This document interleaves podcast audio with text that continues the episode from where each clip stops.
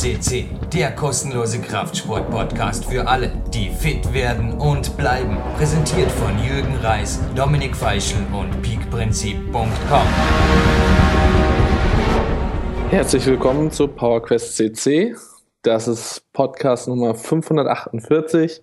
Mein Name ist Sebastian Förster und wir haben heute einen sehr interessanten Interviewpartner.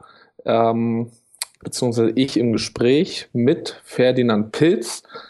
Ein Gold-Podcast ist das Ganze geworden, weil Ferdinand, ja, er hat einen Junioren-Weltmeistertitel auf seiner Kappe, ähm, 16 Boxkämpfe zusätzlich, aber dazu kommen wir im Interview noch genauer. Also auf jeden Fall, er ist Boxer äh, mittlerweile, früher Muay Thai-Fighter. Ja, ein sehr, sehr interessanter Mann. Dazu kommen wir gleich aber noch auf Näheres zu sprechen. Erstmal auf der anderen Seite in Dornbin, denke ich mal wieder. Äh, ja, Nummer uno, Jürgen Reis, herzlich willkommen. Solid Gold, sage ich nur. Sebastian Förster, herzliche Gratulation zu deinem, ja, sonst wirst du viele Interviews gemacht haben, aber deinem ersten Gold-Interview hier für PowerQuest CC, den größten Fitness- und heute wieder mal Kampfsport-Podcast. Ja, genau. wir hatten auch schon einige Fighter und Athleten im Herzen hier und ein solcher habe ich auch heute. Also dreimal das Interview gehört haben zu dürfen, war mir eine echte Ehre. Es war jedes Mal wieder eine Gaude. Wobei ich gleich warnen darf, es ist zum Teil relativ technisch. Also ja. wer das alles unter einmal durchhören checkt, dem gratuliere ich. Also ich habe es nicht geschafft. Aber es ist nach dreimal hören und es war auch zuerst, also wenn ich jetzt sage, reinplatz in die technischen Details, Sebastian. Klar. Ich habe das erste Mal angehört und war mir nicht ganz sicher. Um zweiten und dritten Mal war plötzlich das klar da, was der Thomas Wulff auch von meiner Wenigkeit auf seinem Blog unter dem Artikel über den Dächern Dormians, also auf der Trainingsnomaden Blogspot geschrieben hat. Also von mir hat er geschrieben, ein komischer Kauz, was der Ferdinand natürlich nicht ist, aber ein Athlet im Herzen. Und das, Absolut. also ich dachte mir beim ersten, ah, ist es eine Spur zu technisch und dann speziell der Anfang und das Ende. Also das, am liebsten hätte ich ihm in die Augen gesehen, du hattest die Ehre, Sebastian, aber ich habe es wirklich mit meinen sperrangelweit geöffneten NLP-Ohren gehört und habe gedacht, der Mann ist ein Real Deal. Allerdings wird er ähnlich wie der Jürgen Reis zu Peak-Prinzip-Zeiten eventuell auch vom einen oder anderen, korrigiere mich Sebastian, ab und zu vielleicht zumindest genauer hinterfragt, ob er das wirklich ist. Aber ja, sorry für so viel Text, aber das wollte jetzt einfach als erste Vorwarnung für dieses komplexe, faktengeladene und das Aber lass jetzt weg und sportbegeisternde Interview loswerden. Ja, also ich, äh, man wird ja auch im Interview hören, also Ferdinand ist nicht nur Athlet, sondern halt auch eben Trainer, Coach, ähm, hat jetzt sein eigenes äh, Gym auch aufgemacht gerade und der ist voll und voll und ganz Sportler, also mit seinem ganzen Herzblut auch dabei. Nichtsdestotrotz ist er halt auch ja, in seiner zweiten Position Coach. Das kennen wir irgendwo her. Ich glaube, Jürgen, du äh, bist ja in einer ähnlichen Situation.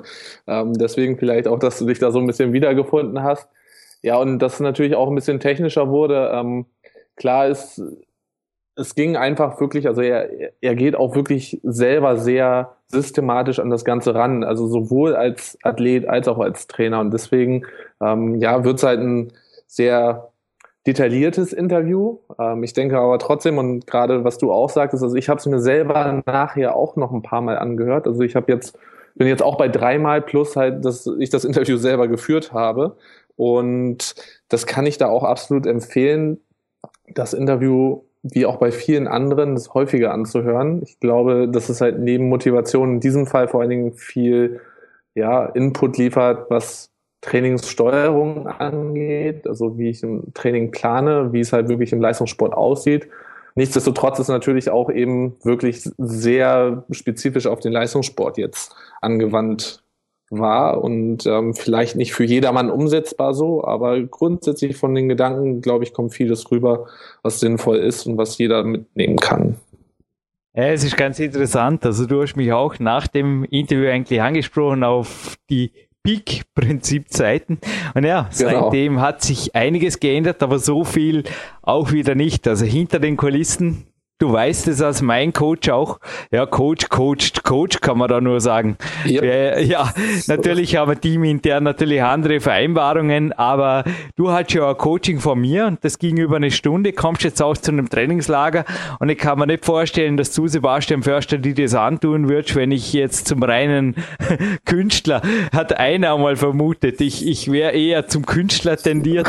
Hey, hey, hey, stopp, stopp, stopp, äh, wenn ich so wäre, oder? Also Coaching, es soll jetzt keine Werbung sein, aber immerhin werden übrigens PowerQuest CC, Servercoachen und Co durch die Coachings, die Trainingslager, die Coaching Walks und so weiter finanziert. Also über 80 Prozent, auch jetzt bei den reduzierten Coachings, gehen nach wie vor auf das PowerQuest CC Konto. Und Sebastian, jetzt noch einmal, du hast dich von mir coachen lassen. Wie läuft sowas jetzt mal bei mir ab? Und vom Ferdinand sprechen wir natürlich, speziell auch wenn wir alle das Interview gehört haben, noch im Detail und seinen Fakten und technischen Werten und so weiter? Also bei uns läuft es ja so ab, dass ich vor allen Dingen gut, wir arbeiten jetzt auch schon länger zusammen, aber ähm, ich stelle ja schon ziemlich gezielte Fragen, ähm, weil vieles Grundsätzliche für mich schon geklärt ist oder klar ist. Äh, dementsprechend gehen wir natürlich auch teilweise sehr ins Detail und arbeiten an den Feinheiten. Äh, jetzt in meinem Fall ging es halt speziell auch nochmal um die Kämpferdiät. Inwiefern ja, also bei Gewichtsreduktion. Gratuliere übrigens. 800 Gramm hast du, wenn ich das sagen darf, aber das war in einer E-Mail, die ich öffentlich verwenden darf. Ansonsten gibt's Geheimhaltung. Genau. Aber du, du bist Decker auf jeden Fall am Lean. Absolut Muskelmasse beibehalten, aber ein wenig Körperfett loswerden und mehr Details nenne ich eh nicht. Aber die Sache ist langfristig strategisch ausgelegt und bei mir geht's aufwärts. Ja. Heute war übrigens ja, eine geniale Messung. Wieder einmal die Werte Bisher haben wir sie ja geheim gehalten, aber ich glaube, das darf man nennen, oder? Dass einfach immer noch in der 6% Körperfettliga bei meiner Wenigkeit gespielt wird und ich dank dir zu Peak-Prinzip-Zeiten um 5,14 Kilogramm pure Muskelmasse schwerer geworden genau. bin und alle, die jetzt aufschreien und sagen, ey, warst damals da nicht unterm BMI-Limit? Nein, bitte recherchiert's. Damals war der BMI in Österreich noch bei 18, okay? Jetzt ist er höher. Also nicht, dass alle meinen, aber Peak-Prinzip-Zeiten hätte ich ohnehin jedes Mal die Wettkampfwaage beschissen. Das wäre übrigens auch, es war nie möglich und es wird nie möglich werden, will ich auch nicht. Also wie gesagt, wir sind Real Deals hier, aber das Coaching von dir, ich meine, Big Time 2 Manuskript, dann die Information aus meinem Netzwerk.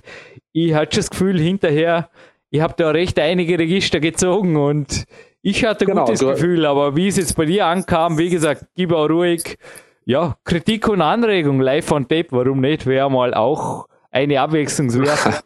naja, also Kritik hättest du ja von mir sofort bekommen. Also da bin ich jetzt auch nicht, dass ich das scheue. Ähm, in diesem Fall war es halt wirklich einfach, du hast auch selber nochmal im Netzwerk dich erkundigt, ähm, wie es halt in meinem, in meinem speziellen Fall ja möglich ist, Kraftwerte zu halten, vielleicht zu steigern, gleichzeitig Körperfett abzubauen. Ähm, klar ist es bis zu einem gewissen Grad auch auf jeden Fall möglich. Das, das ist mir auch durchaus bewusst, aber wir haben es jetzt halt über eine spezielle Steuerung ähm, wollen wir das halt wirklich forcieren. Und ja, ich bin gespannt, was das jetzt so in den nächsten Wochen, Monaten bringt. Ähm, dann werden wir sicher auch nochmal auf dem Podcast vielleicht ein bisschen näher darauf eingehen. Ohne zu viel zu verraten, aber du genau. warst fürs Erste auch eher überrascht, oder? Also es kam kein Einspruch, aber es war öfters so in der Telefonleitung so ein Schweigen, wo man gedacht habe, okay, jetzt ist am Nachdenken. Habe ich da die NLP-Ohren auch bei dir richtig geöffnet? Ja, klar. also naja, es war also nicht einfach so die Kämpfe, die Kämpferdiät, irgendwas in irgendeiner Version, wie es auf deiner Homepage nachzulesen gibt, Copy-Paste von vor drei Jahren.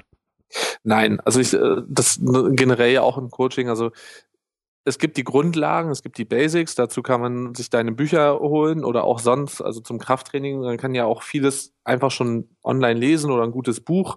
Ähm, es geht aber nachher natürlich darum, das individuell anzupassen. Und wir haben es jetzt auch auf dem Podcast schon das ein oder andere Mal klargelegt oder klargestellt, dass es halt da kommt der Coach halt dann ins Spiel und das ist halt unsere Aufgabe. In dem, in dem Fall war es halt deine Aufgabe, mir da gezielt zu helfen und das halt auch angepasst auf, auf mich wirklich zu machen. Nicht, nicht äh, Copy-Paste. Ähm, ich glaube, also bei meinen Filtern mittlerweile würde ich das ziemlich schnell rausbekommen, wenn das jemand macht.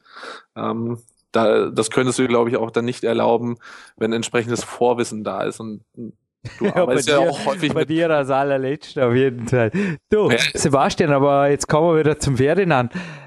Kannst du mir das sagen? Oder besser gesagt, das habe ich mich gefragt. Also ein riesengroßes Dankeschön geht diese Woche für deine Zeit, Thomas Wulff, soeben am Telefon genauso an Andy Andorek, der mich gestern oder vorgestern, sorry, am Campusport absolut live analysiert hatten. Einige super. Also ich bin an der Schulter am Auftrainieren. Ich habe Links-Rechts-Schwäche.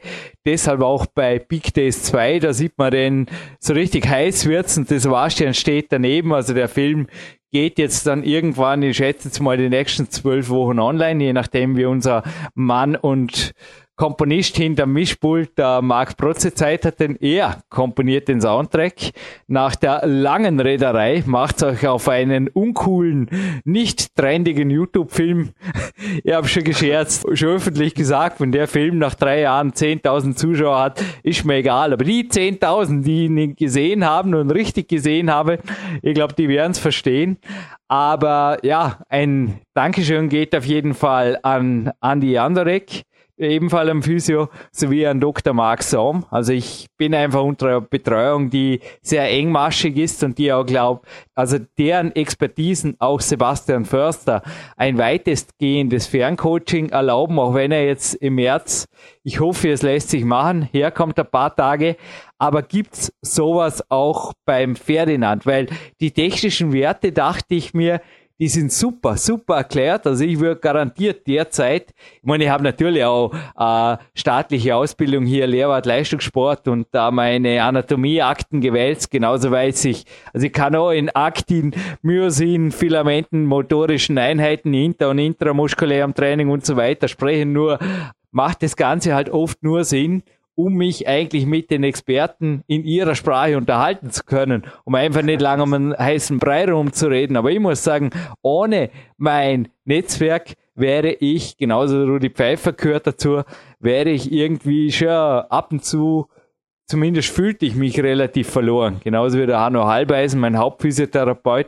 Da braucht es einfach Leute, die am einen rum sind und die auch mehr wie ein Videokamerablick, sondern echt den also das Millimeterblickchen, wie da das Schulterblatt sich nach oben gehoben hat. Wir werden es jetzt probieren, das zu filmen. Aber ich glaube nicht, dass man das auf dem Video sieht. Also ein internes Video gibt es natürlich für dich auch. Der Thomas Wolf hat mir eben den Auftrag gegeben. Aber Sebastian, zurück zu meiner Frage. Gibt es so ein Netzwerk? Weil dann kann man vorstellen, macht natürlich das Technische von ihm absoluten Sinn. Gibt es sowas auch um den Ferdinand? Auf jeden Fall. Also Einmal zum Klarstellen, Aha. natürlich, natürlich, dass auch äh, ich jetzt ihn interviewt habe, dadurch, dass ich selber sehr viel in dieser, äh, in dem Fach äh, unterwegs bin, ähm, kann es natürlich dadurch sein, dass wir da einfach ein bisschen auch in diese technischen Details gegangen sind, weil wir beide da, wenn wir, also wir haben ja auch schon vorher ähm, viel drüber gesprochen, dass wir einfach tiefer in so eine Materie eintauchen. Das war, ja, ohne es, das war halt ungesteuert und es kam einfach so. Äh, grundsätzlich, Nein, also, immer. genau, und grundsätzlich hat Ferdinand natürlich, also Netzwerk, er hat ähm, Biochemiker, Arzt, äh, Boxtrainer natürlich selbst, viele andere Trainer aus dem, aus dem Kraftbereich, ähm, aber auch aus verschiedenen anderen Bereichen. Also er hat viele andere Sportler, Sportarten und entsprechend auch Trainer ähm, in seinem Umfeld regelmäßig Kontakt und er hat halt ein sehr breites Spektrum einfach und ich glaube, das fließt da halt ein, kommt aber darauf wiederum zurück, eigentlich so eine ja, allgemeine Trainersprache mehr oder weniger zu finden. Also ich, das, das merkt man schon. Ähm, ich habe es ja auch im Interview immer wieder irgendwo bildlich und er selber ja auch bildlich ähm, dargestellt, äh, möglichst dann auch nochmal wieder vereinfacht dargestellt. Ist vielleicht jetzt auch nicht immer so einfach, aber ich denke mal, wer jetzt das Interview hört, wird es auch, ähm, ja, wird auch trotzdem vieles äh, dadurch, wenn er es zumindest ein, zwei Mal gehört hat, äh, besser verstehen. Das war übrigens wirklich für mich auch ein wenig sehr wohl. Also wieder reinhören und selber auch noch einmal ordentlich reinlesen in die Geschichte Ich hatte zwei sehr, sehr penible Trainingslagergäste aus der Schweiz am Wochenende und mich ertappt dabei, dass ich auch wieder sehr in Fremdwortjargon verfallen bin. Jedoch habe ich das zum Teil auch dann korrigieren dürfen, da ich darum gebeten wurde, dass ich einfach klar sage, wie, also ich glaube, dass Sebastian kann es bestätigen. Also wir beide sprechen sowohl, also sowohl wenn man dich als Coach bucht, können wir auch normal reden. Andererseits, es tut einfach gut, dass man auch mit dem Arzt sprechen kann und einfach in drei Sätzen sagt, was man vermutet. Und nicht unbedingt, du weißt, was ich meine, dass man einfach das, es gibt da auch so einen Kodex, oder? Dass man den Kodex mit dem, dem man spricht, dass man das nützt. Das ist übrigens auch Teil einer NLP-Ausbildung, nur zur Info. Ja, für mich nochmal, also auch um es hier nochmal auf den Punkt zu bringen, ähm, es geht vor allen Dingen darum, dass, dass das, was wir dort angesprochen haben, eben doch sehr praktisch umsetzbar ist. Äh, auch gegebenenfalls, wie gesagt, mehrmals nachhören oder auch gerne, wer sich halt dafür interessiert, vor allen Dingen, äh, Ferdinand liefert super Buchtipps. Ich kann die gerne im Abspann auch nochmal erwähnen. Unbedingt, ähm, die, ja. Genau, die, ähm, die Buchtipps sind super. Wer sich da einfach ein bisschen weiter einarbeiten will oder vielleicht jetzt auch selber Trainer und Coach ist, ähm, wird der eine oder andere sicher hier am Podcast auch sein. Ja, und alles weitere, ähm, ja, es geht auch immer natürlich den, den Interviewpartner, in dem Fall Ferdinand, ähm, direkt zu kontaktieren wenn mehr Fragen da sind. Ich glaube, der ist auch immer ziemlich offen. Wie gesagt, auch sein YouTube-Channel, den wir dort äh, genannt haben, Ready for Fitness, liefert er sie, das alles nochmal in einfachen Worten auch. Allerdings, und ob er jetzt die deutsche Nationalhymne bekommt, dafür ist eine Minute Bedenkzeit, denn athletic-nation.de führt zu Ferdinand und jetzt nochmal kurz erwähnt, ich glaube, es ist erwähnenswert. Erstens, das Private Coaching bei mir ist für, und die Liste war beim letzten Podcast unvollständig, Azubis und natürlich auch Wehr- und Zivildiener, sowie Schüler, Studenten, Elternteile mit Kindern unter sechs Jahren, Eltern-Teile, dann versehrten Sportler, Sportsoldaten und Unternehmer, selbstständige Freiberufler und mit Neugründerstatus, sprich unter drei Jahren seit Neugründung, 50% Rabatt gibt's da auf sämtliche Telefonate, Seminare, Coaching-Walks, Trainingslager, individuelle Workshops etc. Und 80% fließt dennoch in die Bauke CC-Kasse. Und bevor ich es vergiss, eventuell für dich auch ein Tipp, falls du noch nicht gebucht hast, Sebastian, hör her. Die Sache ist beschrieben in der aktuellen Aero International und Alga Airport, dreiviertel Stunde mit dem Auto von hier, gehört zu den zuwachsstärksten Airports in Deutschland. Ich glaube, die haben die Landebahn erweitert und einige Billig-Carrier fliegen diesen Airport nähe Memmingen an und VLM, Victor Ludwig Marta, steht für Flamse Luftsport Machapi. So viel zum Thema Fremdsprachen, die Jürgen Reis nicht beherrscht. Heißt Flämische Lufttransportgesellschaft. Die hat die Intersky-Linien übernommen und fliegt Friedrichshafen somit mehrmals pro Jahr. Und Friedrichshafen ist natürlich der neben Altenrhein Number One Airport, weil da kann man mit der Bahn wirklich mit einer Dreiviertelstunde oder sie rüber. Im Moment hat es ein bisschen Nebel über dem Bodensee, sonst würde ich es hier sehen vom achten Stock. Und Sebastian, Frage an dich. Nee, nicht fliegst VLM oder fährst mit der Bahn. Das tut jetzt nicht so sein. Dürfen wir für ihn die deutsche Nationalhymne in einer speziellen Mark Brutze-Version einspielen oder sparen wir uns das fürs zweite Interview auf? Fragezeichen. Nein, das dürfen wir einspielen. Er hat also, seinen drauf. Weltmeistertitel, also auf drauf. Jetzt endlich das Interview und im Abspann hören wir uns wieder und ich würde sagen, diskutieren ein wenig über technische, nicht technische und zum Teil doch, ja, nee, Künstler wäre ich kein. Einfach die Details des Interviews. Danke.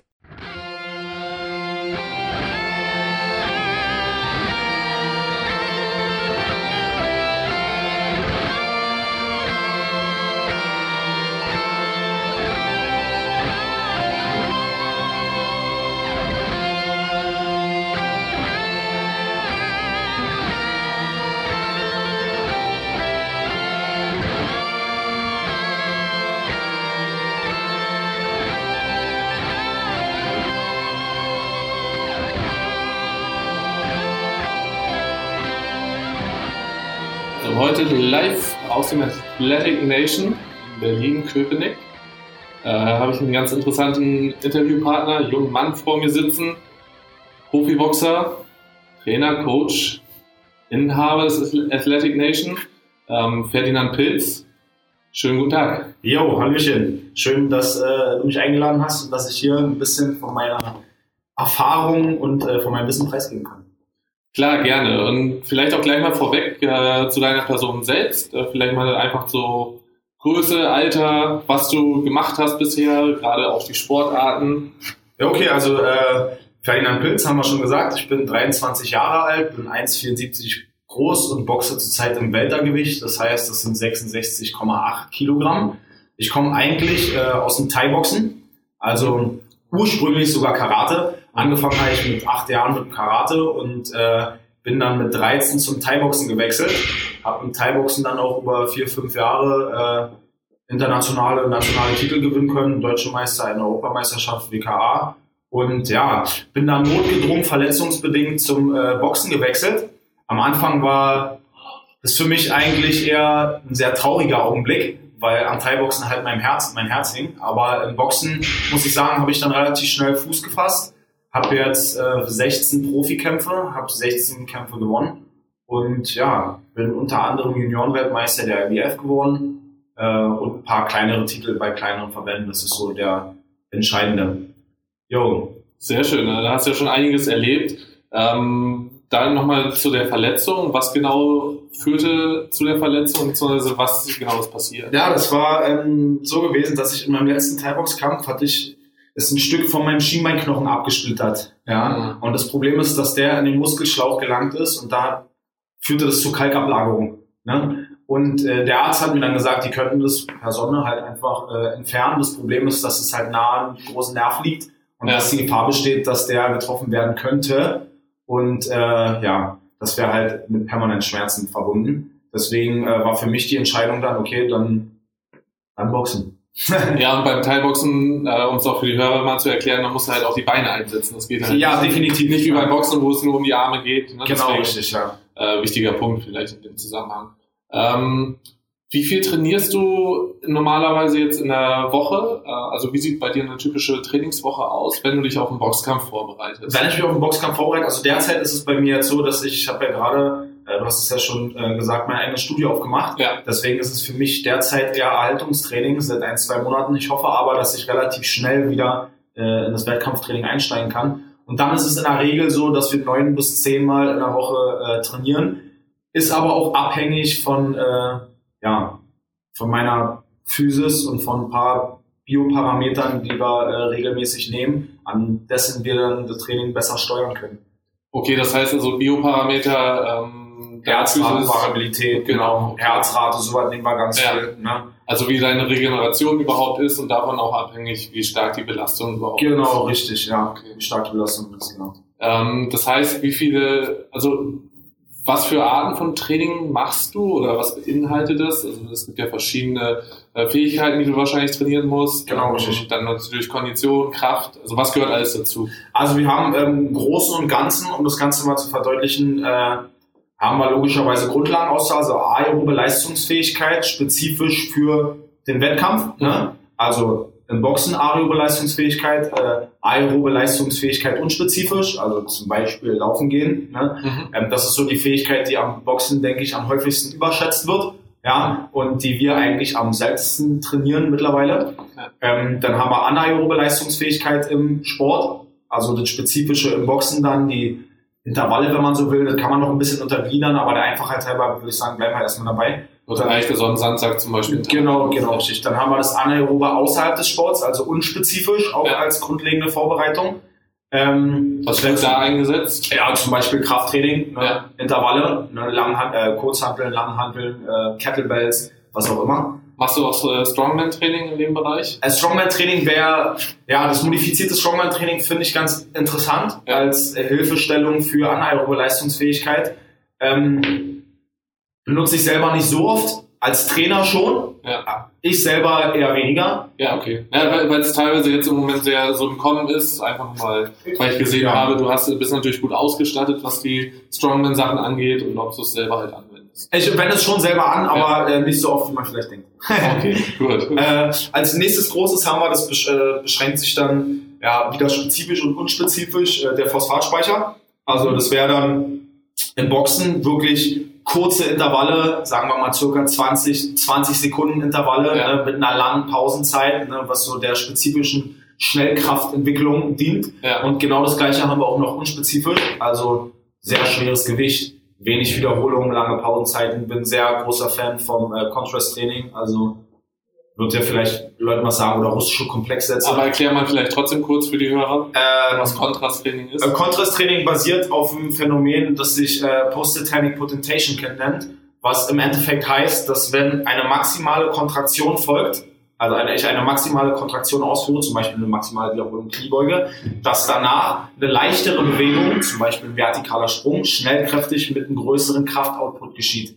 Genau. Ja, das heißt, ich denke im Contrast-Training im Endeffekt die wenn man sich die Kraftzeitkurve anguckt, haben wir auf dem oberen Ende die Maximalkraft, auf dem unteren Ende die Schnelligkeit. Und ich probiere da sozusagen an beiden Enden gleichzeitig eine Entwicklung hervorzubringen, was einfach zeiteffizient ist. Und als Sportler, gerade als Leistungssportler, muss man immer gucken, so wenig wie möglich zu trainieren mit dem höchstmöglichen Benefit. Ja. Also ich benutze die äh, Trainingstechnik auch selber mit meinen Boxern. Äh, ich finde sie auch unheimlich effektiv.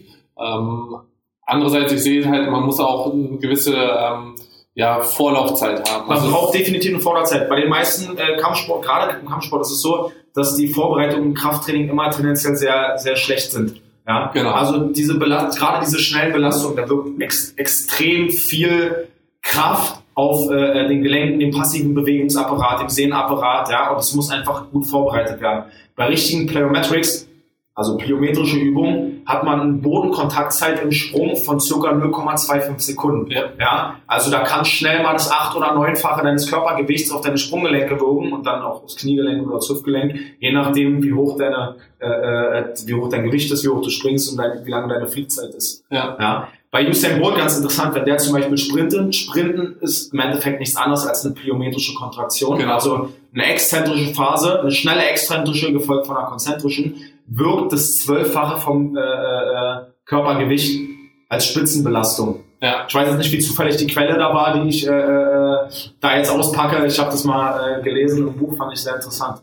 Ja, ja also gerade diese Trainingsformen, also plyometrisches Training ist ja im Moment auch ähm, oder war eine Phase lang sehr beliebt, wurde dann auch in Fitnesszeitungen und sowas äh, groß propagiert. Ja. Da muss man natürlich ja. auch gucken, in welchem Rahmen das tatsächlich plyometrisch ist. Da habe ich ganz häufig auch gesehen, dass es halt eben ähm, da völlig, also die verschiedenen Trainingsarten durcheinander gebracht wurden, ähm, weil echte Plyometrie seltener vorherrscht, als man denkt. Ja, also das bringt nicht jetzt nur irgendwie jedes Sprungtraining ist nicht automatisch Plyometrie. Genau, richtig. Ja. Dazu kommt halt zum Beispiel auch, dass du im Fußball, wenn du jetzt auf dem Fußballfeld läufst, wenn du ähm, Rasen unter den Füßen hast, dass da überhaupt keine Plyometrie in dem Sinn entsteht, weil die Bodenkontaktzeit durch das Nachgeben des Rahmens zum Beispiel länger wird. Länger wird ja. Also, also richtige Plyometrics genau definieren sich ja über eine sehr kurze Bodenkontaktzeit. Nichtsdestotrotz gibt es ja Einteilung plyometrischer Übungen von geringer Intensität zu hoher Intensität. Genau. Die gering, mit geringer Intensität sind weniger plyometrisch, ja. ja als die Definition äh, sagt. Trotzdem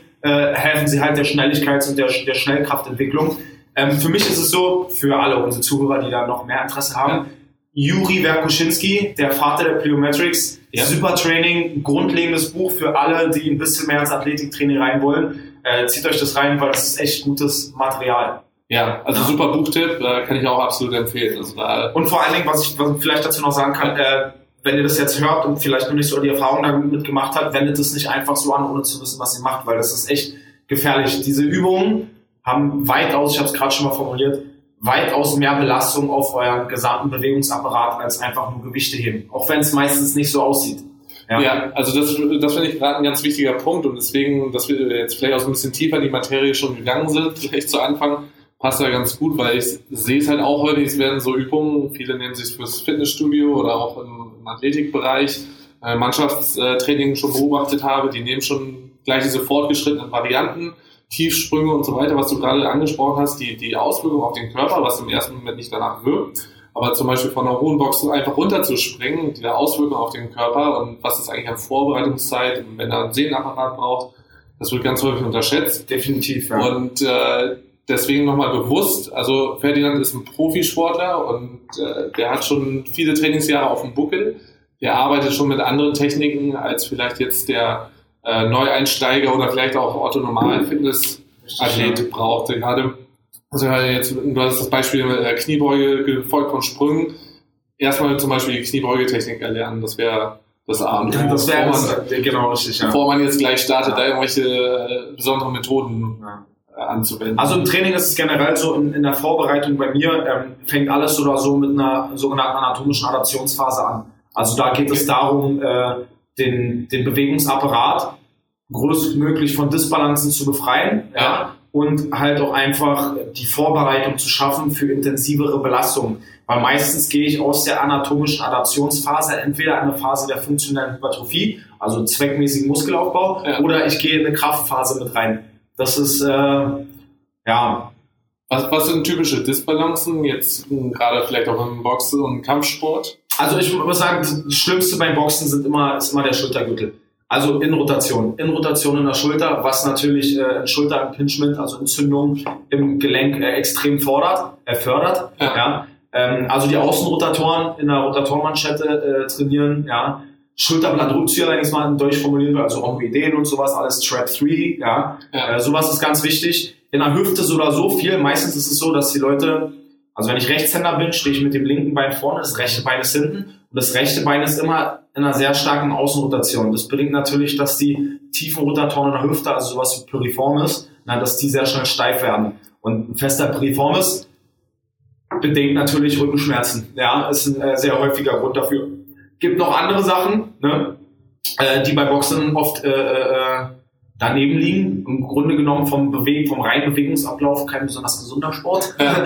Und äh, da muss man aber bei jedem Sportler auch individuell ein bisschen gucken, wo liegen da die, die großen Schwächen, wo liegen da die Stärken. Ja. Also hast du in der anatomischen Adaptionsphase, äh, wie du sagtest, äh, viel Sachen, wo du einseitig arbeitest. Das heißt, du machst eine Rotatorenmanschette, links, linker Arm, rechter Arm. Du arbeitest äh, für die Beine, machst du Kniebeugen im Ausfallschritt, solche Sachen. So, sowas äh, mache ich selber auch viel. Wobei ich sagen muss, dass ähm, da redet man ja meistens beim unilateralen bilateralen Training vom bilateralen Defizit, also dass man sagt, dass eine Seite schwächer ist als die andere. Und es gibt einige Studien, die zeigen, dass bilaterales Training, also Training zum Beispiel eine Kniebeuge, ne, ja. nicht einbeinig, das bilaterale Defizit besser angleicht als unilaterales Training. Ja. Deswegen, äh, ja, es ist für mich übungsspezifisch, ja. aber ich nehme jetzt nicht spezifisch eine unilaterale Übung und sage, okay, jetzt will ich mein rechtes Bein stärker machen als mein linkes oder, oder sonst irgendwas, ne? sondern äh, ich probiere das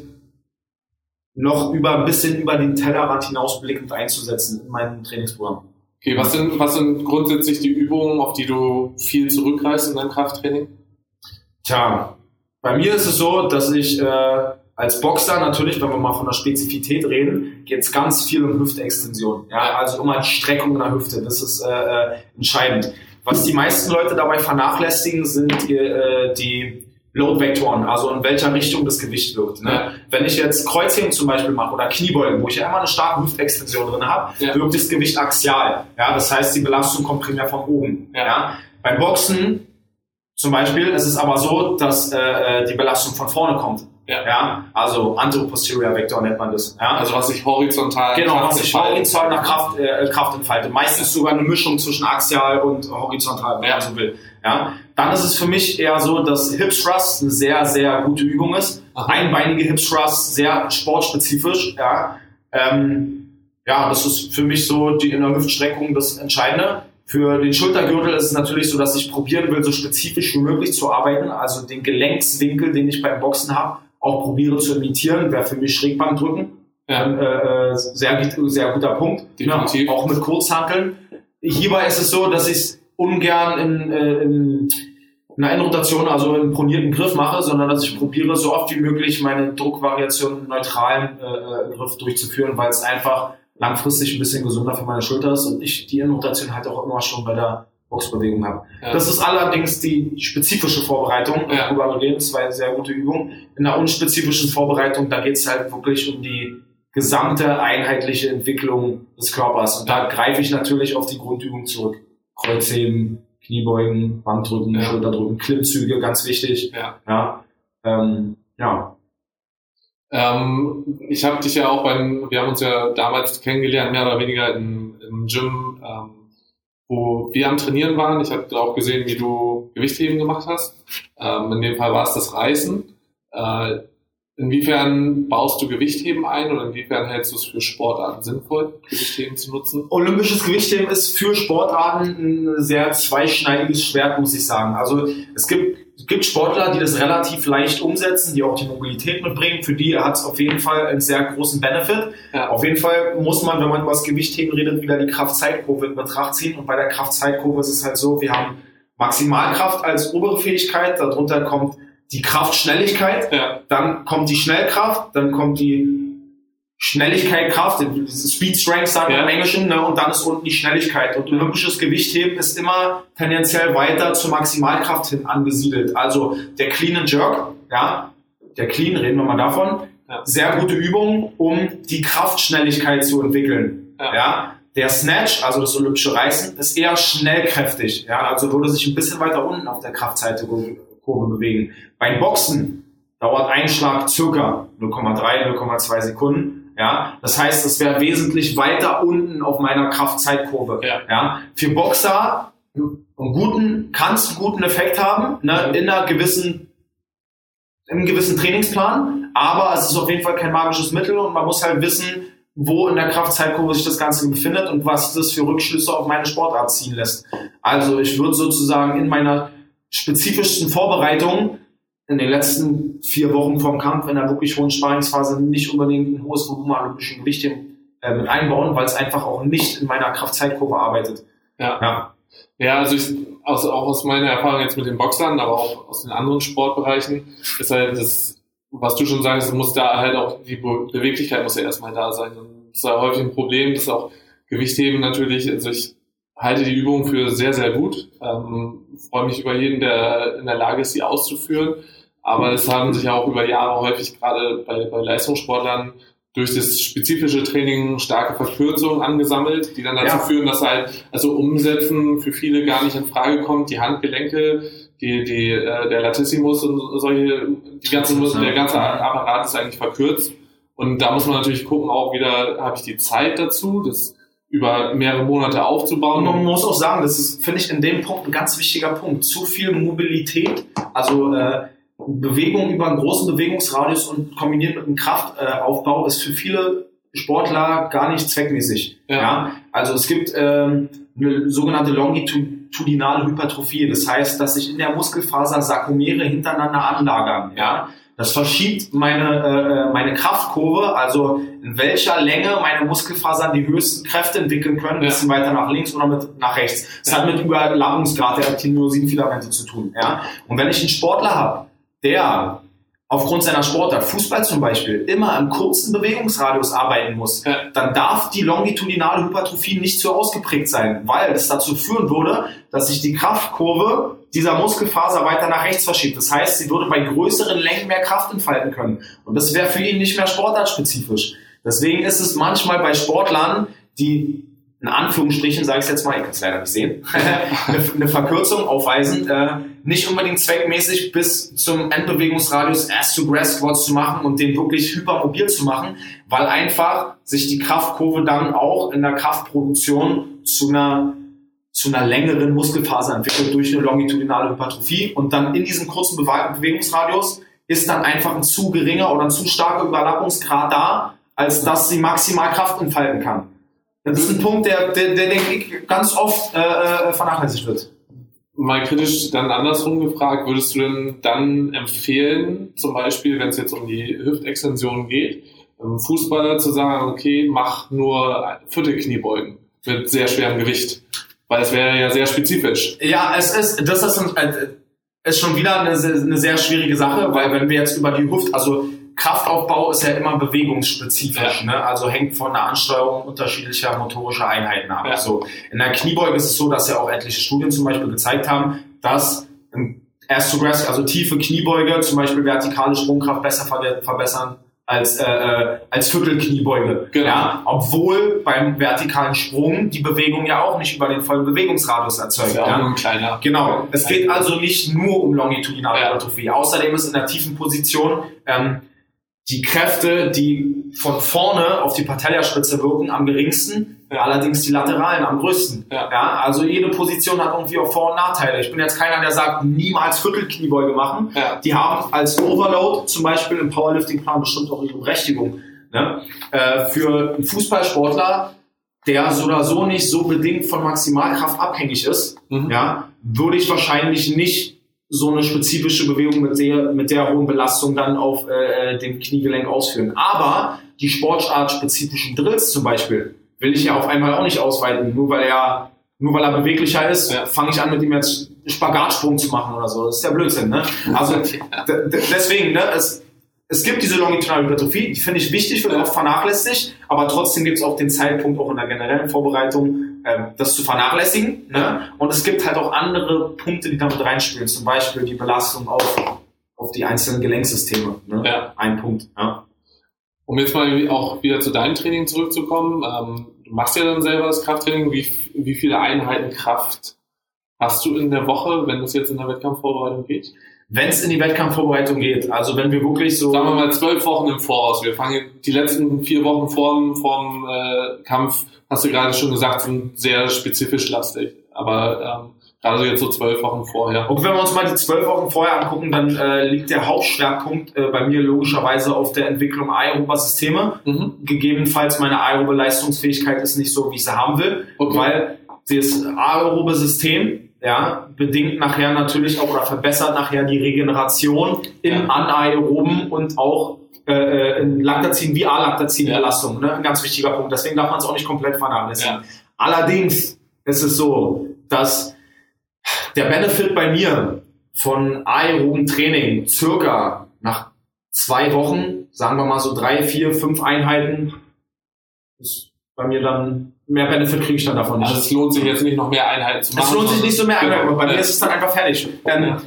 Man muss dazu sagen, dass aerobes Training zu einer anderen Anpassung im Herz führt als anaerobes Training, als das Intervalltraining. Ja.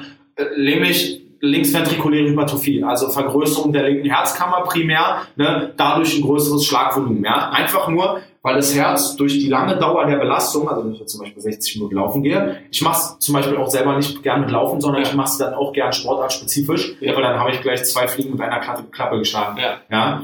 Ähm, wenn die linke Herzklappe größer wird, kann logischerweise mehr Blut dann rausgepumpt werden. Ne?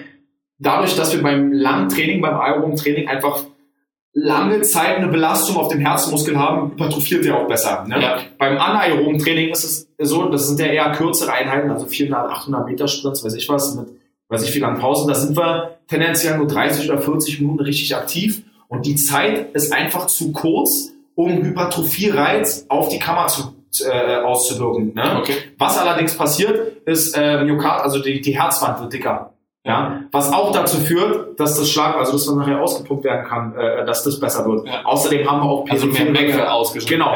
Wir haben dann auch periphere Effekte in der Muskulatur vom anaeroben Training, die wesentlich besser sind. Äh, dennoch ist es so, wie wir jetzt gerade gesehen haben, zwei unterschiedliche Adaptionsmechanismen. Ja. Das heißt, aerobes Training sollte trotzdem nicht komplett vernachlässigt werden. Ja. Ja.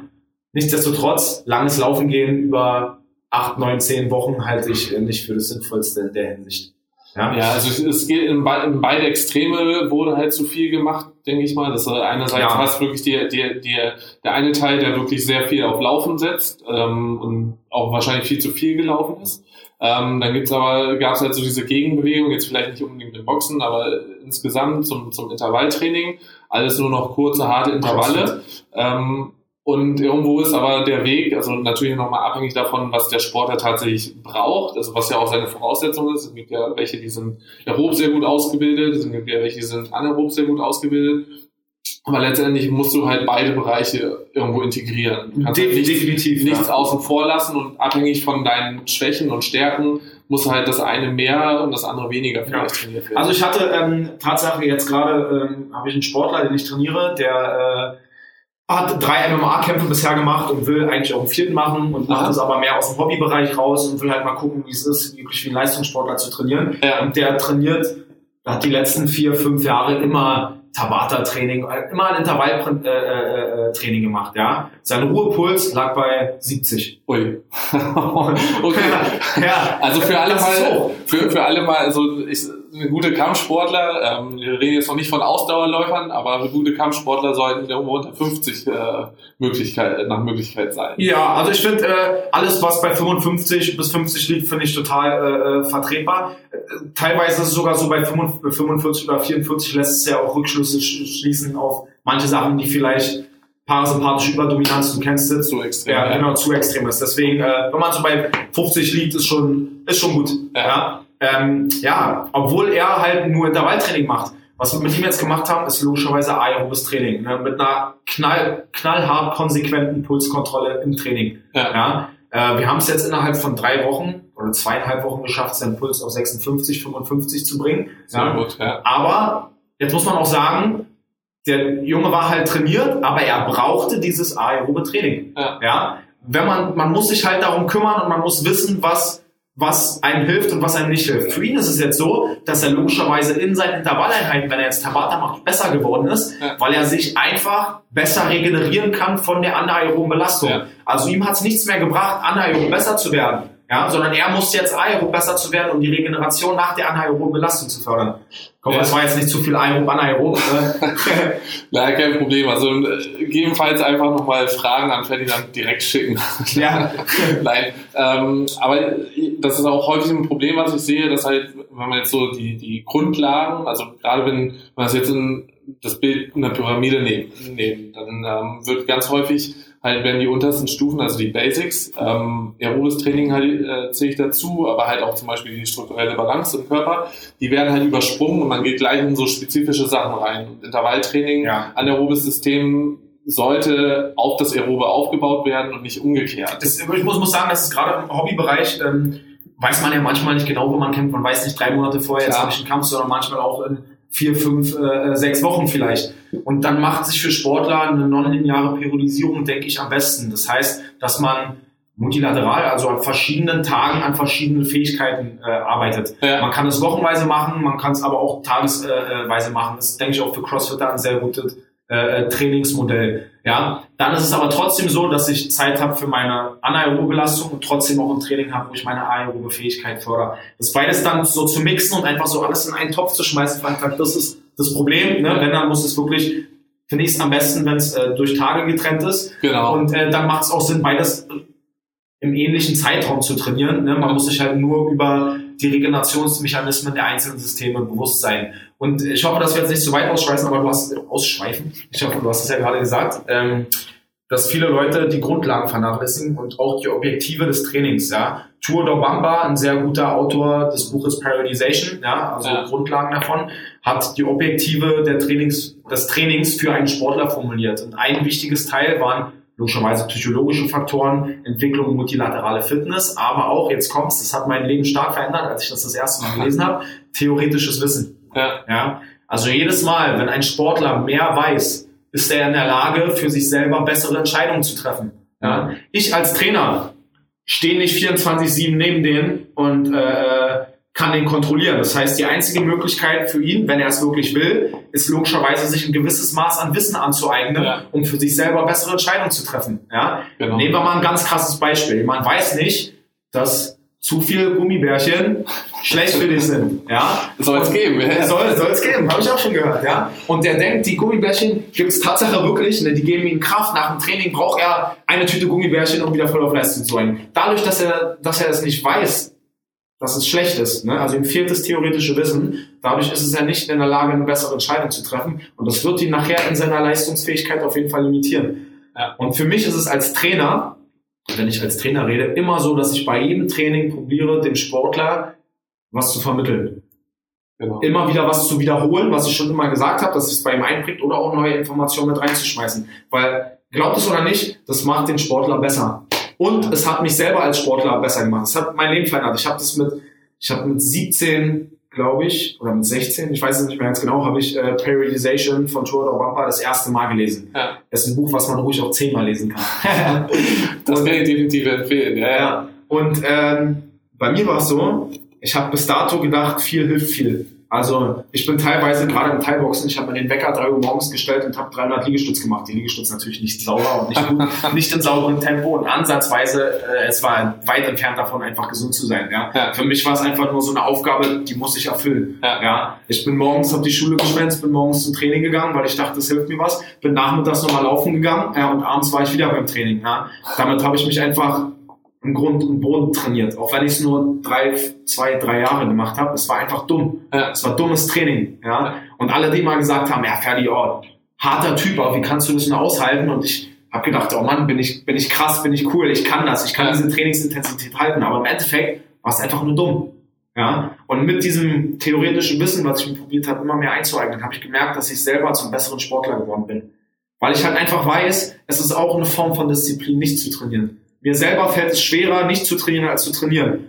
Aber als, als ja. ja, Ja. das werden viele von euch kennen. Ja. Aber als Profi oder auch als jemand, der einfach ein gewisses Leistungsniveau anst- einsteht, muss man diszipliniert sein und diese Diszipliniertheit folgt halt nur über das theoretische Wissen, was man sich meist selber aneignen muss. Ja. Oder man, Oder eben Trainer. man hat als. Profi eine konstante Be Betreuung. Ja. Wobei man auch sagen muss, dass wenn man über das Boxerische äh, reden, dass äh, äh, ich so, wenn man es mit Fußball vergleicht, so in der dritten Liga boxen würde oder in der, Ja. in der zweiten Liga. Ich probiere immer mein Bestes, habe natürlich auch große Träume, aber äh, noch bin ich nicht der Profi, wie es äh, wie es andere sind. Ist im Boxsport ja auch, wenn man jetzt die Hörer, die vielleicht da nicht so bewandert sind, ist auch nicht ganz so einfach im Boxsport. Ähm, Ja. Du hast halt auch nicht irgendwie wie in der Bundesliga, du hast nicht eine erste Liga, wo feststeht, okay, das, da spielt der gegen den, sondern es hat auch ganz viel mit dem Drumherum zu tun, was du für ein was das Management macht, was ein Boxstall macht und so weiter. Das ist ähm, ein ganz anderes Geschäft als jetzt der Profifußball. Ja, definitiv. Ja, definitiv. Und schwer wird's, wenn, wenn sich Leute, die ähm, an, an, an Trainingsprogrammen von diesen Profisportlern orientieren, weil Ja. äh, der Lebensstil dieser Profisportler ist halt auch so. Ich habe mal jemanden trainiert, der hat äh, so Ultra Ironman Zeugs gemacht, ja. Ja. Ein 24 Stunden Schwimmen auf einer 50 Meter Bahn, also oh. ich, ich bekloppt werden, ja. Ähm, und der wollte das anfangen professionell zu machen, Ja. ja, hatte aber noch einen ganz normalen Job. Also Ja. der ist äh, zwei bis drei Stunden Fahrrad gefahren und ist dann noch geschwommen und gelaufen und pipapo, ne? Ja. Und äh, hat im Durchschnitt, Durchschnitt so fünf Stunden geschlafen. Ja.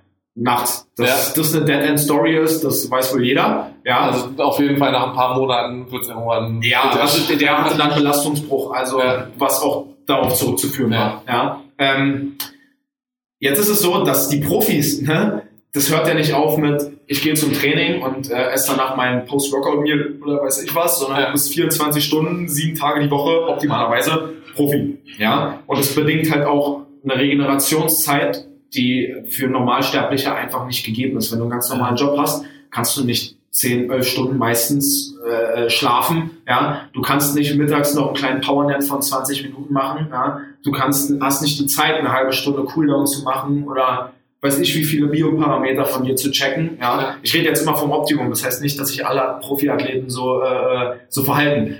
Manchmal, oft ist es sogar genau das Gegenteil nach meiner Erfahrung. Ja, aber nichtsdestotrotz darf man sich halt nicht an dem Trainingsvolumen dieser Leute orientieren, sondern man muss probieren für sich selber die Toleranzschwelle äh, festzusetzen. Und dabei habe ich gemerkt, dass bei 90 Prozent der Leuten weniger mehr. Es gibt ganz, auch ganz interessante Studien, die sagen, dass mehr als zweimal die Woche eine halbe Stunde Training keinen weiteren Gesundheitsbenefit mehr hat. Okay.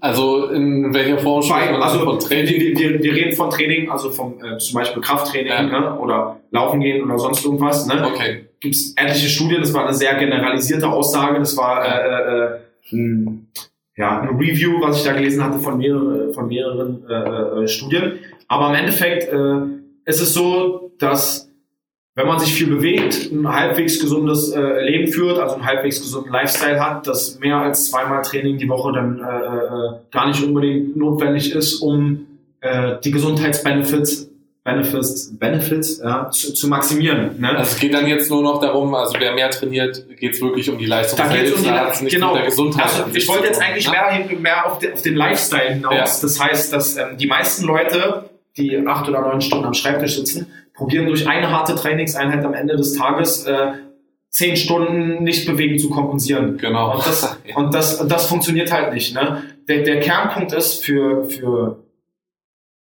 euch Leute, die ihr gerade zuhört und die sich da vielleicht gerade wiederfinden, sich über den Tag zu bewegen. Ja. Ja. Und dann brauche ich auch, brauche ich wirklich weniger Trainingseinheiten, um mehr zu erreichen. Ja. Ja.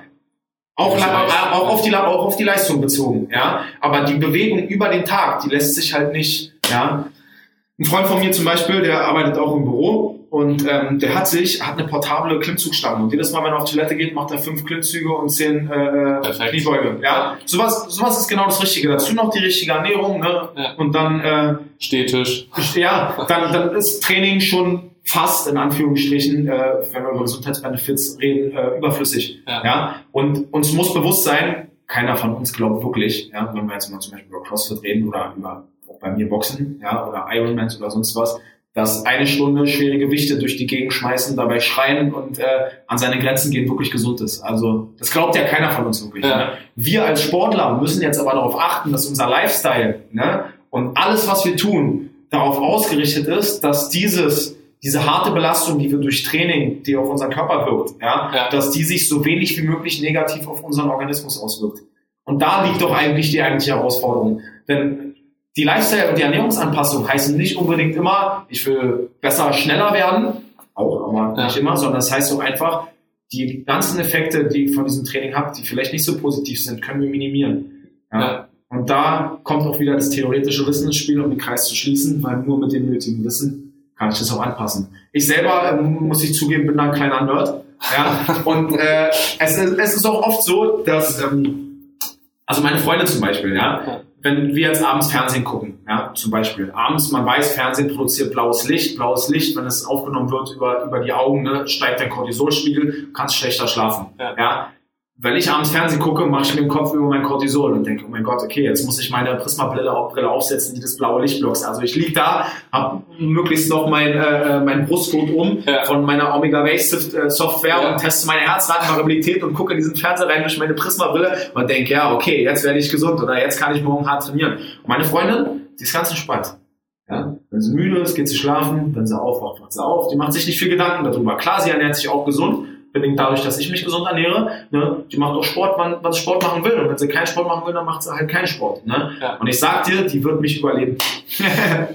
Ja, also du, du sagst schon, wahrscheinlich dieser, dieser Perfektionismus, der so ein bisschen eine Rolle spielt, oder dass du dir selber zu viel Stress machst, eben Ja. dadurch, dass du das Wissen hast. Also deswegen auch dieses, weil du sagst, ja theoretisches Wissen hilft in vielen Fällen. Ähm, aber einige sagen eben auch gerade, auch gerade bei Profisportlern, dass halt dieses ähm, Nichtwissen auch der Vorteil ist, dass die zum Beispiel gar nicht eine, jetzt eine Trainingseinheit machen die einfach, statt sich darüber Gedanken zu machen, wie hart diese, wie sich auf den Körper auswirkt und sich Stress drüber machen, aber es vielleicht zu intensiv, sondern die machen die einfach und dann ist für die gut.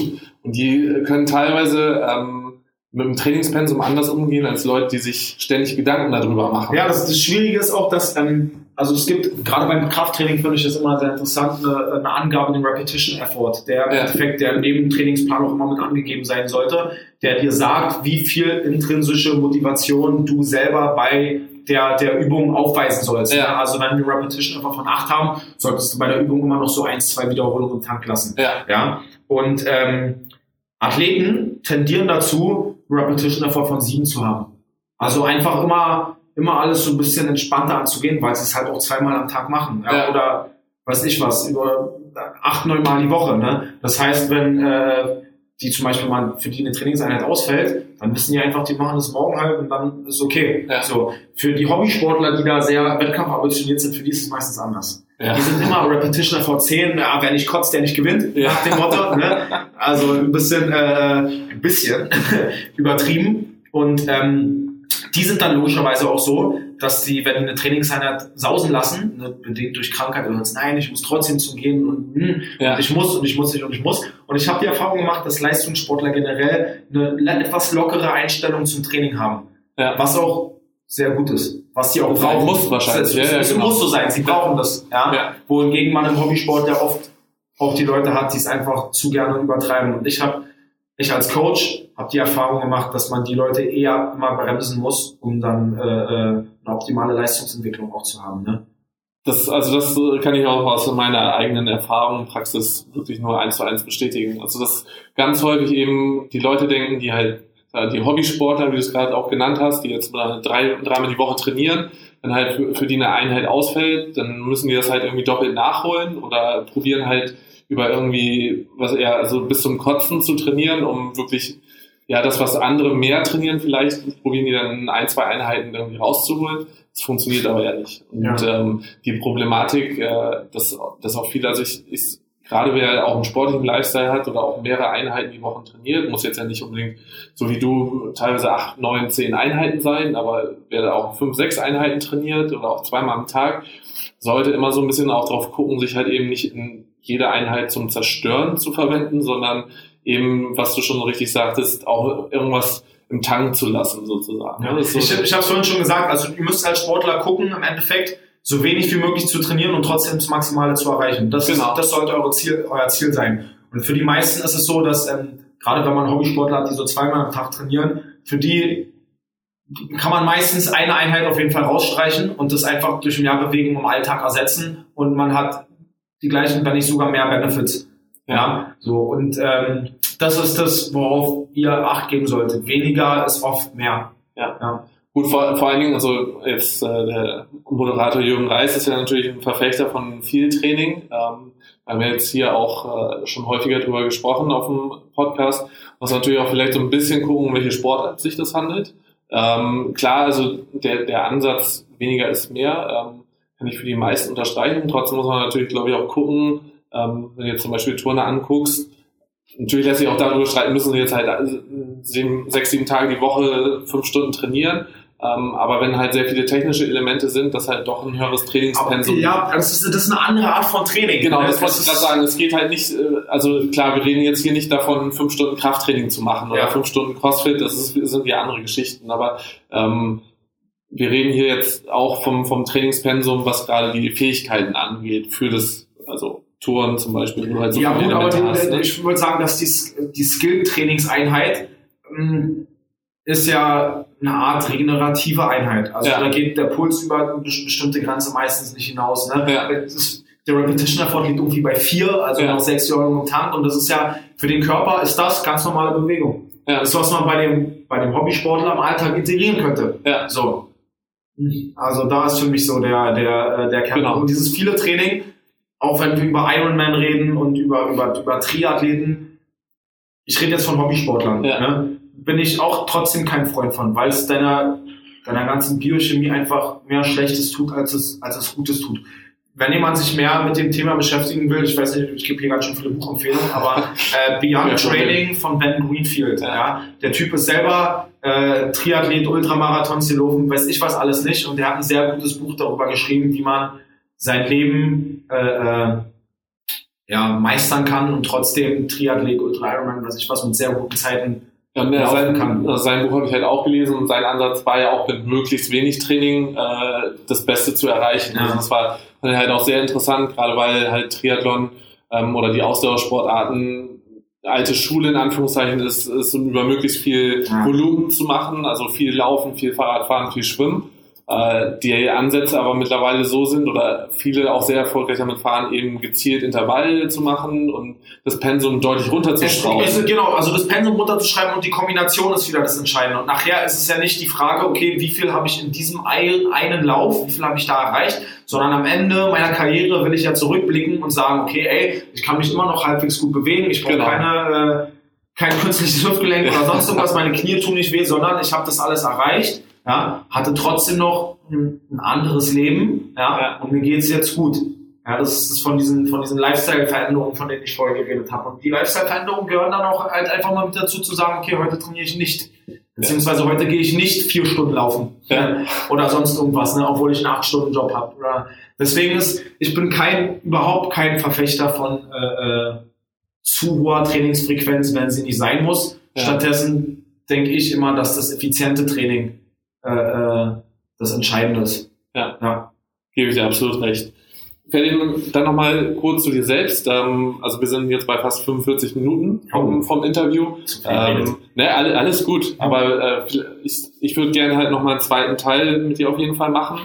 Äh, weil wir jetzt auch einige Themen noch gar nicht angesprochen haben, zum Beispiel das Thema Ernährung, also bis auf eine Tüte Gummibärchen, was Ferdinand ständig isst, ist noch nicht sehr viel. ähm, das ist die Carbs. Ja, nein, aber ähm, es gibt noch so ein paar Punkte, die ich gerne auch mit dir äh, ansprechen möchte, weil wir jetzt auch die Hörer gehört haben, du bringst halt auch sehr viel Wissen mit, ähm, bringst es aber praktisch auch sehr gut rüber, also immer auch anhand von Beispielen. Ich glaube, das ist, das ist sehr wertvoll für die meisten. Äh, von daher gern noch mal einen zweiten Teil, aber wenn jetzt jemand mehr von dir wissen will, zu dir wissen will, vielleicht auch aus Berlin kommt, bei dir trainieren möchte, äh, wo findet man mehr zu dir? Ähm, also wir haben äh, auf, auf Facebook logischerweise habe ich äh, meine gefällt mir Seite, also meine Seite. Da gibt's alles über mich als Sportler und ich habe auch einen YouTube-Channel, einfach Ferdinand Pilz, Ready for Fitness. Da rede ich auch ein bisschen detaillierter über alle möglichen Themen, Kohlenhydrate, Fette, Proteine, also Ernährungsthematik. Äh, äh sehr gute Videos muss, sehr gute Videos muss man eben kurz ergänzen. Also ich habe selber schon Rückmeldungen auch von anderen Trainern gehabt, denen ich das auch empfohlen habe, mal sich anzugucken. Äh, das ist generell sehr gutes Feedback. Dankeschön, ich fühle mich gern. Ja, also Ready to, uh, for Fitness ähm, und dann jetzt auch vom Athletic Nation gibt's auch noch die Homepage. Genau, da gibt's die Homepage, genau, athletic-nation.de, da findet ihr uns in Schöneweide in der Slavi-Straße 5a. Ja. Super. Ferdinand, dann vielen Dank für das Interview heute und wir werden uns dann mal für, zum zweiten Interview treffen. Ich freue mich, ich freue mich. Sehr schön. Ja, Jürgen Reis im Studio und ich wiederhole mich Gratulation und freue mich jetzt schon auf den zweiten Teil und hätte echt auch Lust, ihn mal persönlich kennenzulernen, wie viele Studiogäste, respektive mal zu interviewen. Ja, bringst du mal mit, das wäre Gaude. Ja, also ich denke, Ferdinand ist wirklich ein interessanter Mensch, ja schon ein paar Mal jetzt erwähnt. Er bringt unheimlich viel Herzblut mit. Gewaltig. Und für 23 Jahre ist es halt schon, Wahnsinn. ja, also ich bin da auch immer wieder erstaunt. Ich habe immer das Gefühl, ich spreche mindestens mit einem Gleichaltrigen und ähm, ja, er ist für sein Alter schon extrem weit. Und das merkt man auch. Und ich glaube, auch im Interview ist ja auch viel davon rübergekommen, wie er schon das Leben angeht finde es halt sehr interessant, wie er auch teilweise aufgewachsen ist. Wir haben es ein bisschen kürzer angerissen. Ähm, da werden wir im zweiten Teil auch nochmal näher drauf eingehen. So habe ich es mir zumindest vorgenommen und aufgeschrieben, äh, weil er hat doch auch eine spannende Vergangenheit, nicht nur jetzt sportlich gesehen, sondern halt auch, wie er ja, sich das Ganze selber erkämpft hat. Und ähm, ja, von, von daher eine sehr, sehr, sehr spannende Story im Hintergrund auch um euch schon mal darauf, äh, ja, die Vorfreude schon mal zu steigern. Ja, nochmal, ich habe es ja in den ersten Worten auch erwähnt. In meinen Augen hat der Moment, ich denke, dass das auch kannst du jetzt wieder korrigieren. Ich kenne ihn ja nicht, oder? Ich spekuliere da nur was rein. Aber ich verfolge auch die Kampfsportszene und was so dort gelebt wird. Und da sind zum Teil Werte, wir bleiben religionsfrei hier, aber da sind zum Teil auch Werte aus asiatischen Religionskulturen drin und da sind einfach gewisse Dinge selbstverständlich. Weißt du, dass nicht Quickfix trainiert wird, dass man aufwärmt, dass Dinge einfach und natürlich am Ende eines, was ich anmerken darf, aber jetzt da auch, das, das hast du auch in den ersten Minuten gesagt, der Mann ist natürlich auch Personal Coach und betreut viele normale Klienten, unter Anführungszeichen, wie ich auch, sprich Freizeit- und Breitensportler. Wo man natürlich ein bisschen aufpassen muss, muss ist bei der Vermischung von Breiten, Fitness, Leistungs- und Hochleistungssport. Das möchte ich jetzt anmerken. Und da dazu gibt es eine tolle Aussage, frei zitiert jetzt aus unserem allerersten Gold-Podcast 16, der gestellte Turnerkörper mit dem Lubos Matera müsst ihr übrigens nur L-U-B-O in die Suchfunktion der Bauerküste C eintippen und dann auf der Seite 2 findet ihr das, weil ich habe ihn auch, das mache ich nach wie vor ab und zu, wenn man langweilig ist, 50 Klimmzüge im Lift oder so Unsinn. Aber wenn ich derzeit zum Teil wirklich auch dank Sebastian Förster auch noch professionell am Weg bin, das wollte ich auch noch erwähnen. Danke, danke, danke es war die Aussage, die mir immer wieder sehr gut gefiel vom Ferdinand. Ich denke, Profi zu werden ist ein lebenslanger Weg und derzeit orientiere ich mich primär an den Kunstturnern. Darf übrigens auch dank Thomas Wulff, also Sebastian, das heutige Protokoll kannst du gleich vergessen. Ich soll in die Turnhalle. Warum wirst du noch im Detail erfahren? Aber ich denke wirklich, dass gewisse Dinge halt einfach, ja, wie der Lubo dort auch gesagt hat, zu einer allgemeinen Fitness führen können.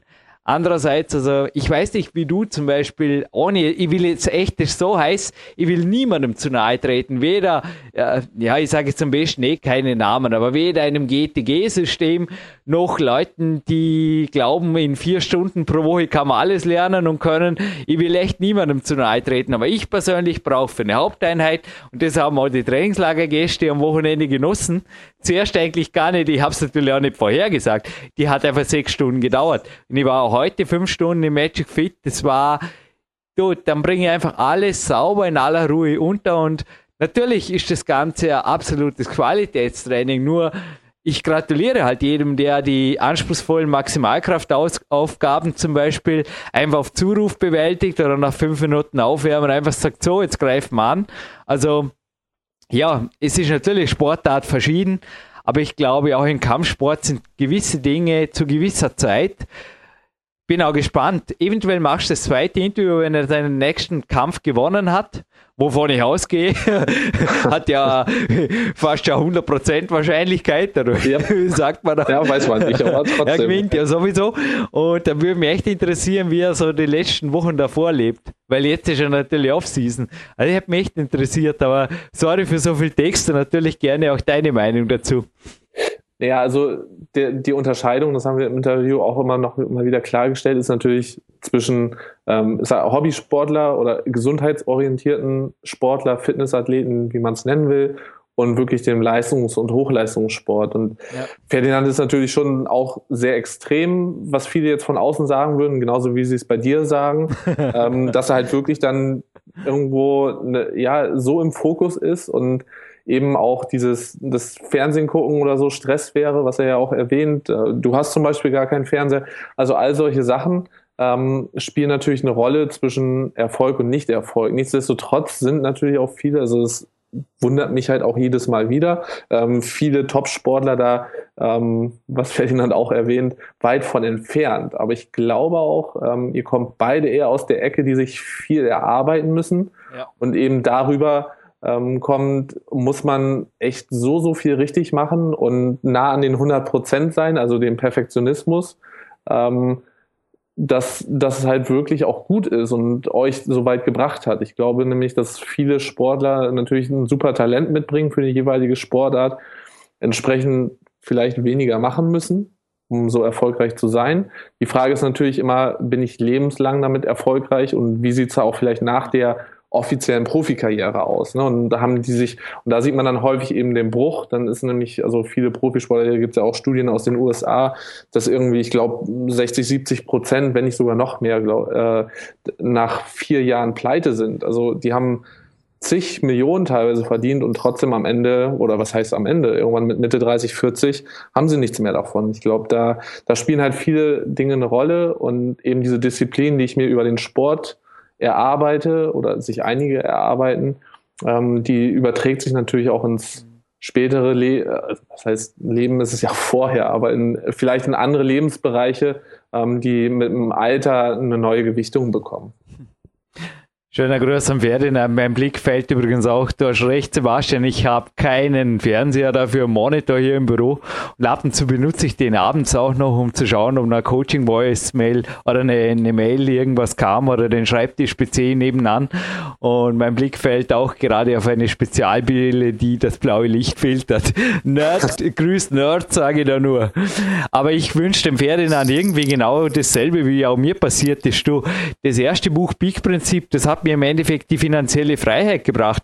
Kein Buch, genau wie Ripped 1 von Clarence Best, meinem Mentor, wurde mehr verkauft als das. Dennoch ist Aha. für mich im Endeffekt ein Buch, wo ich damit abgeschlossen habe, als das Manuskript fertig war. Ich kann mich erinnern, dass in dem Moment, wo das Manuskript zu war, das Peak-Prinzip für mich überhaupt nicht mehr funktioniert hat und ich wurde auch vielfach natürlich falsch verstanden, vor allem von den Kletterern, die geglaubt haben, jetzt wäre plötzlich der Bodybuilder. Die Bodybuilder haben überhaupt nicht verstanden, weil es will jemand mit nicht einmal 55 Kilo in der Bodybuilding-Szene ja, und es war total witzig. Ich weiß nicht, wie das Buch auf dich irgendwie gewirkt hat, aber ich muss sagen, Peak Power, Peak Time, also speziell auch Peak Power, da habe ich einfach auch schon von Kindern und von einem jungen Alvin geschrieben, der, ich habe jetzt vorher gerade bei einer Kämpfersnack-Pause das leicht verstaubte Album Abenteuerland von Pur gehört und da sind immer wieder Sätze vorgekommen in dem Lied, im Titelsong, die mich auch an die Trainingslagergäste und die Coaches erinnern, die jetzt zu mir kommen. Irgendwie macht es mich echt stolz, dass ich da Leute habe, die ja auch bei Leuten persönlich waren, die anderen Leuten in vier Stunden pro Woche anscheinend alles beibringen oder da, ich nenne jetzt wieder keinen Namen, aber ich glaube, die Insider wissen, wovon ich spreche, da nach Nordeuropa fliegen und tausende Dollar ausgeben für irgendwelche Lizenzen und drei, vier Jahre später kommen sie zu mir, eben sind da Mitte 30. Sebastian und sagen, Jürgen, hilf mir, ich komme nicht mehr weiter. Ich sehe einfach den Wald vor lauter Bäumen nicht mehr und komm, also jetzt kommt da in dem, in dem Lied im, im, im Endeffekt kommt's vor, komm, ich zeig dir was, was du verlernt hast vor lauter Verstand. Und ich glaube, da, nochmal, der Ferdinand, glaube ich, derzeit im perfekten Zenit zwischen Theorie und Praxis unterstützt durch sein Netzwerk. Nur wünsche ich auch ihm, dass er jetzt und dauerhaft fit bleibt, dass er Geld damit verdient. Geld soll nie ein Auslöser sein, aber Geld ist doch eine Form für Energie. Ab Bauer kostet eh, wer schon lang pleite. Also ich werde jetzt dieses, dieses Jahr 40 und Bauer kostet eh, korrigiere mich, glaube ich, neun Jahre alt oder sowas bei Ende Jahr. Und mir taugt es einfach, dass es weitergeht und ich sage einfach, natürlich kann ich mich nur bedanken bei meinen Sponsoren und bei jedem Einzelnen, der ein Buch bei mir kauft oder Coaching oder Seminar macht oder Trainingslager. Aber es ist einfach so, ich persönlich interessiere mich zunehmend nur noch, nur noch für Leute, die eigentlich die magische 40 überschritten haben. Also ich persönlich. Was ist das Vorbilder? Der Martin Gallagher, den wir jetzt in der letzten Sendung erwähnt haben, der hat auch schon mehreren Sendungen, die du dir auch nachgehört hast, gesagt, ja. dass speziell in seinem Sport eigentlich die Leute sehr früh wegbrennen und dann wirklich, also Couch Potato und schlimmer werden. Ja, also das auch nochmal zur Unterscheidung. Ich glaube auch, ähm, da verstehen nicht einige manchmal falsch, dass du natürlich ähm, Freigeist oder Künstler äh, als sowas bezeichnen wirst. Du gehst ja schon, wir gehen ja schon auch sehr äh, mit, mit einem Plan vor und äh, haben verschiedene Leistungsparameter anhand dessen wir das Training steuern. Das ist jetzt nicht alles immer nur so aus dem Bauch heraus. Ich glaube nur, was du auch vermitteln, äh, vermittelst und mir auch vermittelt hast und vielleicht auch viele, die jetzt anfragen, ist, dass es halt dabei nicht nur darum geht, irgendwie drei, viermal in der Woche eine Stunde irgendeinen Plan X abzurattern und wieder keinen Spaß zu haben, also wieder in, irgendwie in, einer, in einem Arbeitsmodus zu sein, sondern es geht vor allen Dingen auch darum, äh, Spaß an der ganzen Sache wieder zu gewinnen. Ich glaube auch, dass Bewegung, ja. äh, Sport immer einen Spaßfaktor haben sollte und ich, diese ganze Fitnessbewegung geht halt sehr in dieses, ähm, ja, nach, nach den Ergebnis orientiert und zu wenig nach dem Prozessorientierten. Ich habe auch Spaß dabei. Ich glaube, dass das eben häufig fehlt und ich selber, ich, ich mache selber auch Einheiten, die sind fest durchgeplant, durchreguliert sozusagen, äh, aber ich habe regelmäßig, also mindestens einmal die Woche, eigentlich zwei, dreimal längere Einheiten, wo ich halt auch mit mehreren zusammen trainiere und ähm, die Uhr außer Acht lasse und es auch um Spaß geht. Also ich will schon Leistung bringen und die kommt automatisch, weil einfach diese, diese Gruppendynamik da ist. Aber es geht halt auch darum, wirklich Spaß zu haben. Und wenn ich sage, okay, wir treffen uns mit acht Leuten, es ist jetzt acht Uhr und um neun Uhr sind ja alle wieder raus, dann ähm, ja, ich weiß nicht, ob das lange eine Gruppe zusammenhält und auch lange äh, Spaß am Sport beibehält.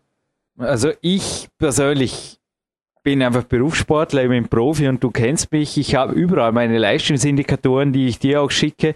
Es ist genau. egal, ob das hier meine Despies Boulder sind oder der bronierte einnahmige Klimmzug, den ich erwähnt habe. Oder auch heute das Leistenhangeln, das man auch in dem Trainingszeit-Millionärs-Film, sage ich immer, Fitnessmodel meets Climber Film schon sieht. Das habe ich heute wiederholt und auch die Battle Traverse für heute. Ah, da habe ich einen Grund wieder zurückzukommen, aber dazu mehr am Ende.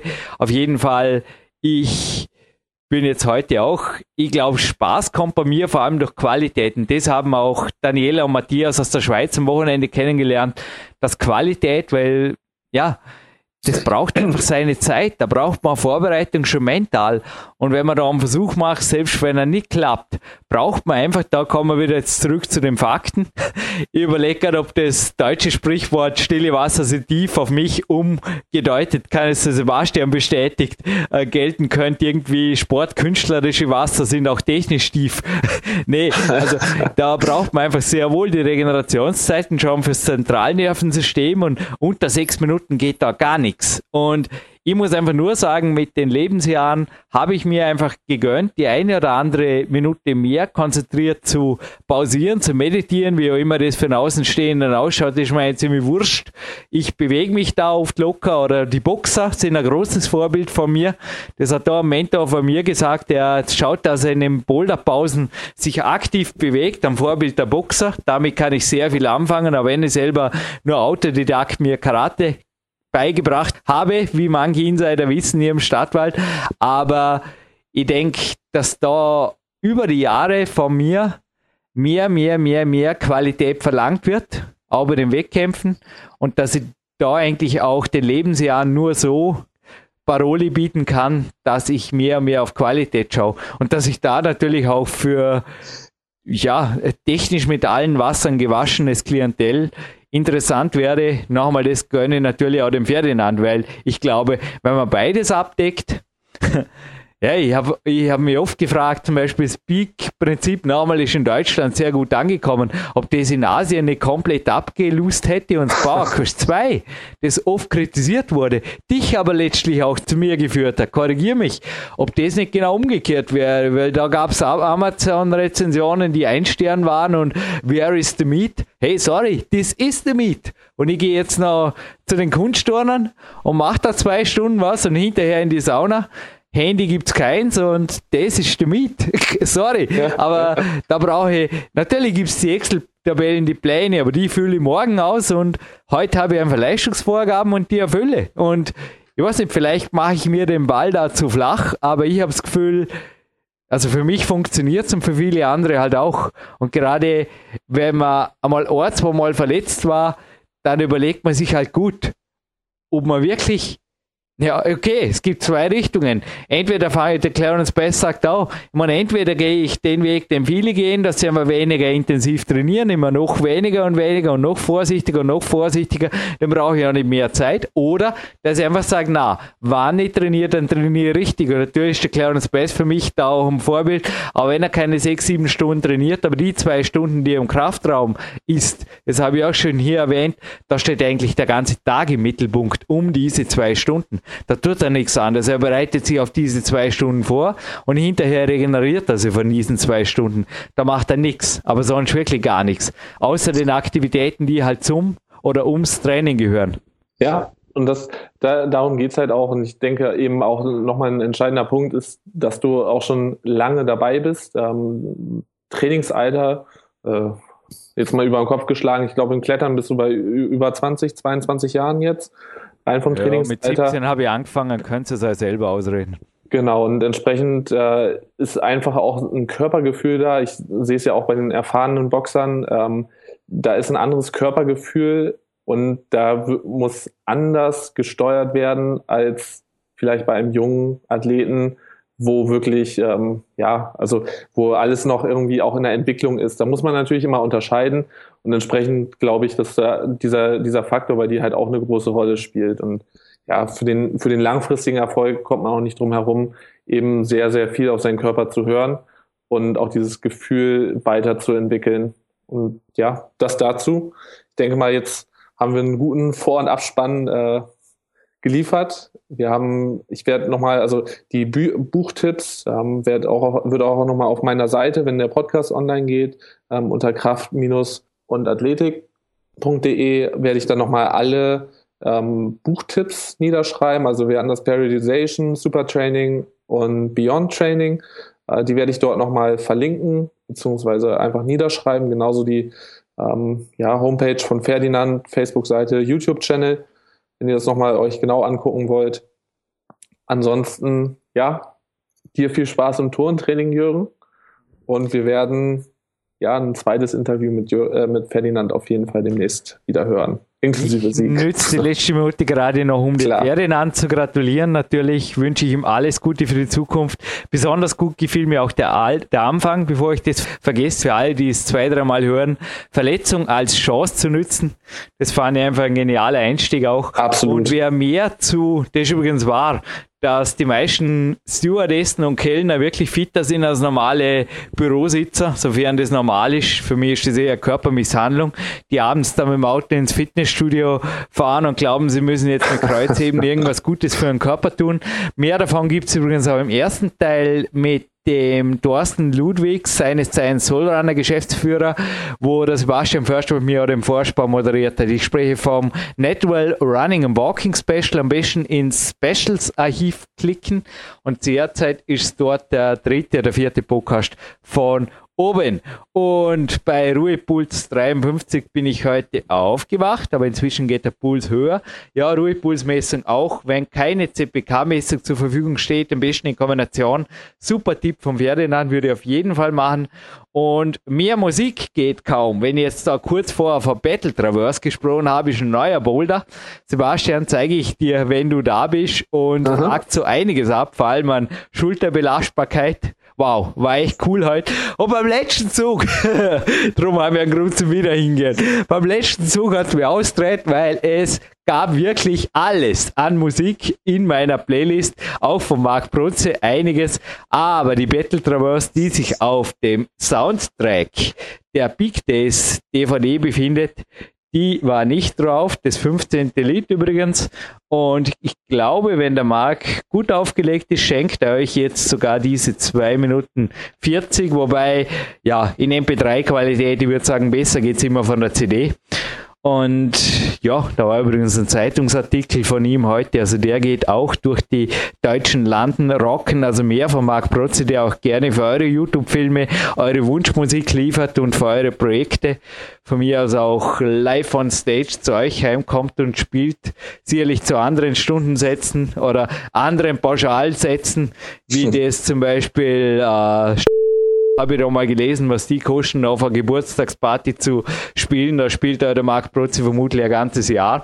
Nee, ich übertreibe jetzt, aber mehr auf seiner Homepage gibt es natürlich auch, die so heißt wie er selber, markprotzi.com. Danke, Mann hinter Mischpult, danke, Mann hinter PowerQCC und danke, Na genau. Numero uno, noch nicht ganz, aber nach Dominik Feischl, Numero due und schwer am Aufholen. Sebastian Förster, gratuliere dir für diesen Podcast und ich check jetzt ins Landessportzentrum zu den Kunstturnern und bin offline. Danke.